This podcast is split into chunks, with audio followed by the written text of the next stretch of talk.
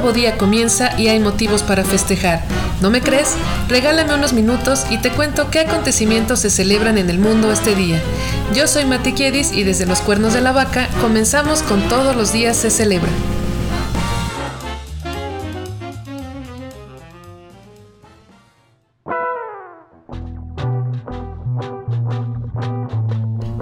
Es la semana 5 de 2022. En este episodio hablamos de los festejos y efemérides del 31 de enero.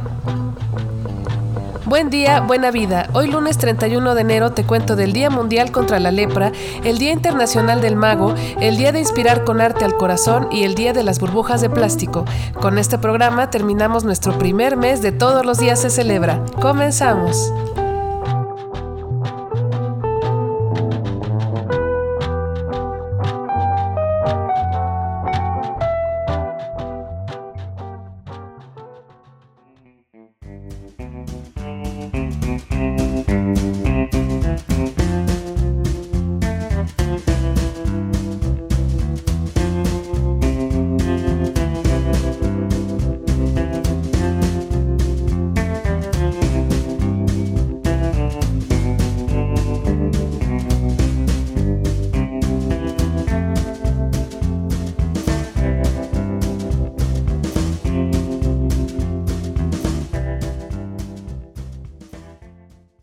El Día Mundial contra la Lepra se celebra el último domingo de enero desde 1954, pero les cuento de él hasta hoy porque ayer, al hablar de las enfermedades tropicales desatendidas, pues nos tardamos mucho.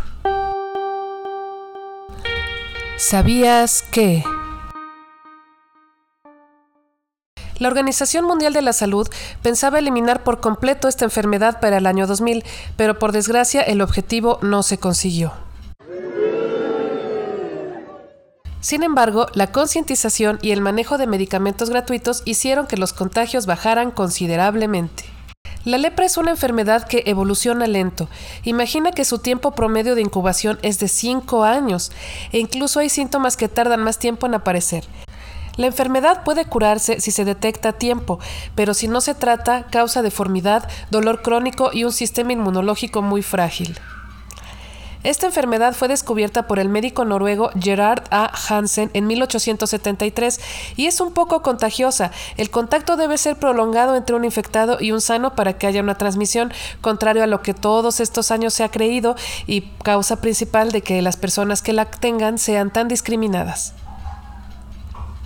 Es una enfermedad que aísla socialmente a las personas que la padecen, ya que desde tiempos remotos se relacionan las heridas que produce con eventos malditos.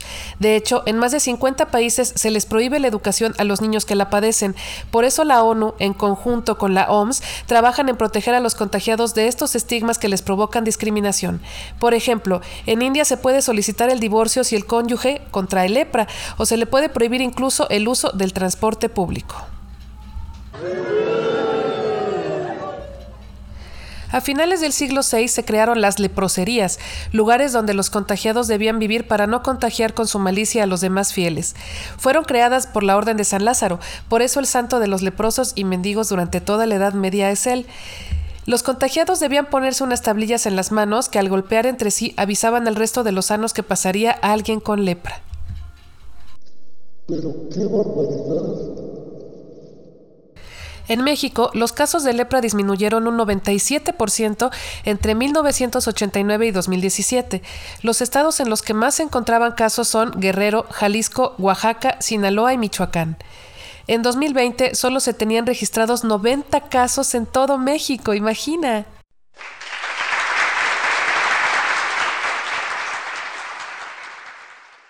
Para 2019 se registraron poco más de 200.000 casos de lepra en el mundo. El 80% de los casos nuevos se presentan en India, Brasil e Indonesia.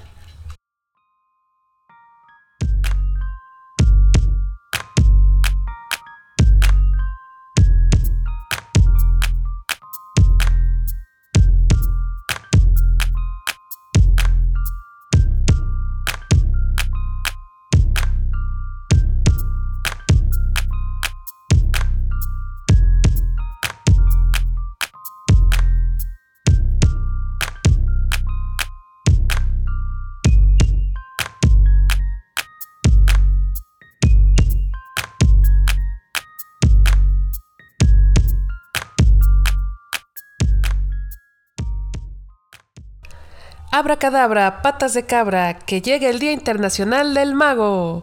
Se elige este día para rendir tributo a quienes nos sorprenden y hacen volar nuestra imaginación, en honor al santo patrono de los magos, Juan Bosco, quien predicaba la palabra de Dios a través de la magia y murió un 31 de enero de 1888. Este mago, por cierto, fue canonizado el 1 de abril de 1934. ¿Sabías que... El mago considerado el mejor escapista de la historia fue Harry Houdini, quien vivió de 1874 a 1926. Era un genio enfrascándose y atado con cadenas en contenedores con agua de los que debía salir luego de algunos minutos aguantando la respiración. Existe una Federación Internacional de Magos, por sus siglas FISM, que tiene inscritos alrededor de 50.000 magos de todo el mundo. Se han encontrado dibujos del clásico truco ¿Dónde quedó la bolita? en cámaras mortuorias con 4.000 años de antigüedad. ¡Wow! ¿Conoces los diferentes tipos de magos que existen? Bueno, aquí te va una probadita. Los magos humoristas son aquellos que interactúan mucho con el público, le sacan una sonrisa y una sorpresa, y su espectáculo suele estar lleno de sorpresas como explosiones controladas, serpentinas, colores, confeti, todo lo que llame la atención. El mago mentalista es el que adivina el pensamiento del público y con el poder de su mente mueve objetos y consigue sus objetivos. El cartomago, como su nombre lo revela, es el clásico mago que usa la baraja para hacer presentaciones. El mago escapista es el que logra salir de situaciones de alto riesgo en el que se cree que nadie saldría vivo. El mago artista emplea en sus trucos demostraciones artísticas como la música o el dibujo, y en la categoría más moderna, los magos callejeros, como el famoso Chris Angel, son los que llevan sus trucos de ciudad en ciudad, nómadas y enigmáticos. ¿A cuántos de ellos has conocido?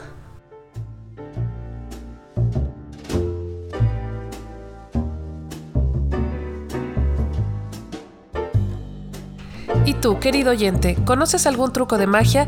Explícamelo en Twitter. Recuerda seguirme y conocer todas las novedades del programa en arroba c-celebra.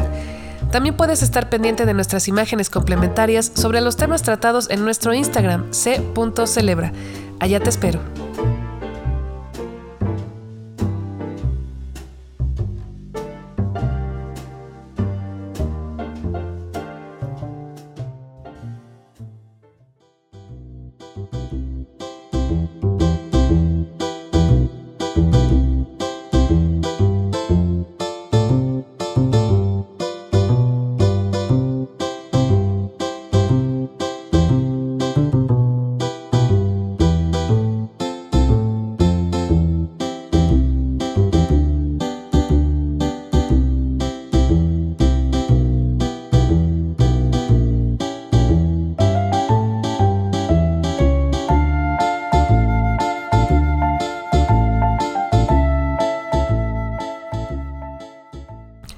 El día de inspirar con arte al corazón es el momento ideal para experimentar con esa disciplina que siempre nos ha atraído, pero que no nos hemos animado a experimentar.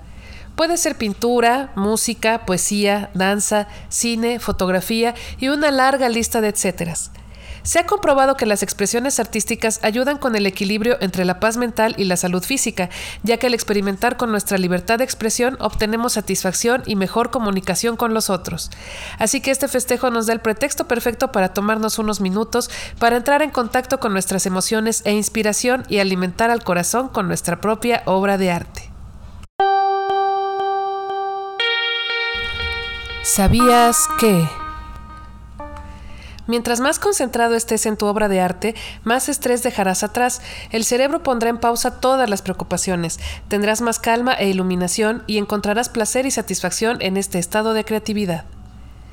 Debido a que en el arte no hay respuestas únicas como en las ciencias, el cerebro se va entrenando con su realización para encontrar diversas alternativas a la resolución de problemas y en el proceso se van creando nuevas conexiones entre tus neuronas. Hablando de estas conexiones, el realizar actividades nuevas va generando mayor plasticidad cerebral, mejorando el aprendizaje, la atención, la memoria y hasta el coeficiente intelectual. El arte pone a trabajar a tu cerebro. Existe algo llamado arteterapia, que ayuda a la recuperación y fortalecimiento de la salud mental a través de la práctica de disciplinas como la actuación, la creación de cuentos, teatro, música, danza y pintura en diferentes técnicas. Esta terapia se enfoca en la autorreflexión y autoconocimiento, en la confrontación saludable de las emociones y en la mejora de las relaciones sociales. El síndrome de Stendhal sucede cuando vivimos una saturación de belleza artística al observar obras de arte. No podemos con tanta perfección y tenemos taquicardia, dolor de pecho, sudoración, vértigo, confusión, sentimientos de euforia o de tristeza. Puede sucederle a cualquiera, así que fíjate bien cuando vayas a la capilla de la Santa Cruz en Florencia, porque te puede pasar como al escritor que presta nombre al síndrome y sientas todas las sensaciones celestiales que provocan el arte y los sentimientos apasionados.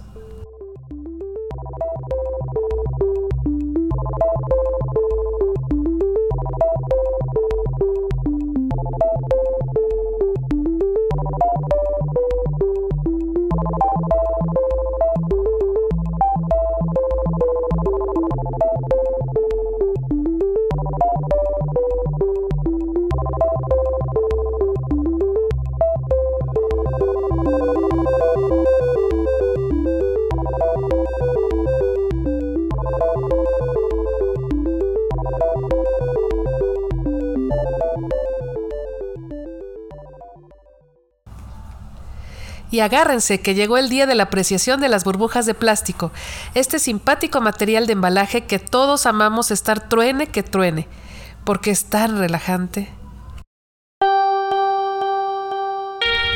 ¿Sabías que... La satisfacción que obtenemos al presionar estas burbujas de aire viene del principio de inmediatez, que se trata de la recompensa inmediata que obtiene el cerebro cuando la distancia entre acción y reacción es corta. También tiene que ver con el principio de satisfacción, en el que al hacer algo que nos causa placer, el cerebro intenta repetirlo una y otra vez, y tenemos un tramo tan grande de burbujas que nos están esperando. El papel burbuja fue creado por los ingenieros estadounidenses Mark Chabans y Al Fielding, que lo pensaron en inicio para empapelar paredes o como protector en los invernaderos, pero que no tuvo éxito hasta que se les ocurrió, mirando las nubes desde un avión, que podía usarse para envolver objetos, y así fue que empezó a comercializarse en 1960. El papel burbuja se consigue al fusionar dos láminas finas de plástico, una plana y otra texturizada, con burbujas, atrapando el aire en el medio. Ese es el truco. ¡Wow!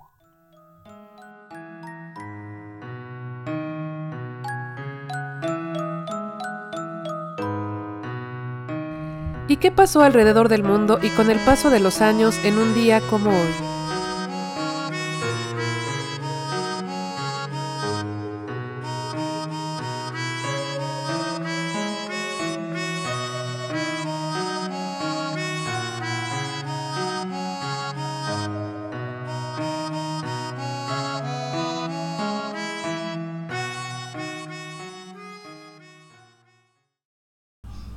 Un día como hoy, pero de 1930, entra al mercado la cinta adhesiva.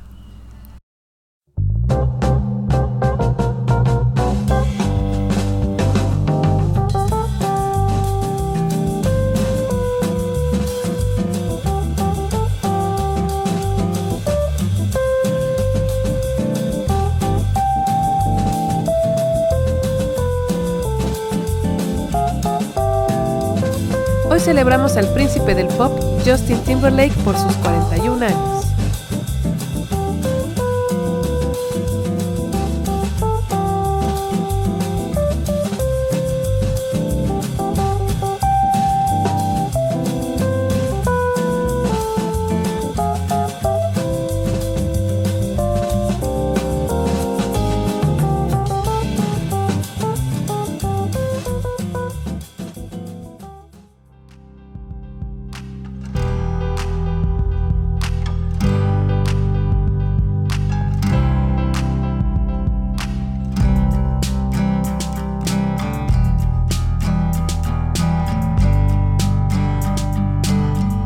Felicitamos por su santo y damos ideas de nombres a los futuros padres con el santoral del 3101.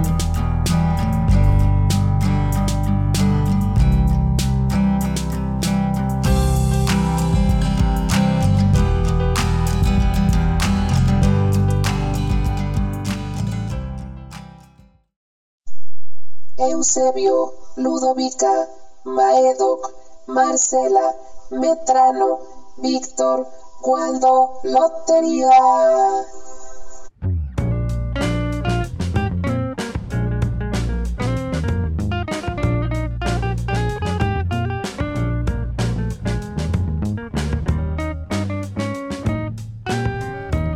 Si te gustó esta breve cápsula informativa, dale al botón de suscribirse y escúchame mañana para saber por qué motivo alzar las copas. Buen día, buena vida. Ande por ahí haciendo el bien que nada le cuesta y recuerde que cuentas claras, amistades largas. Adiós.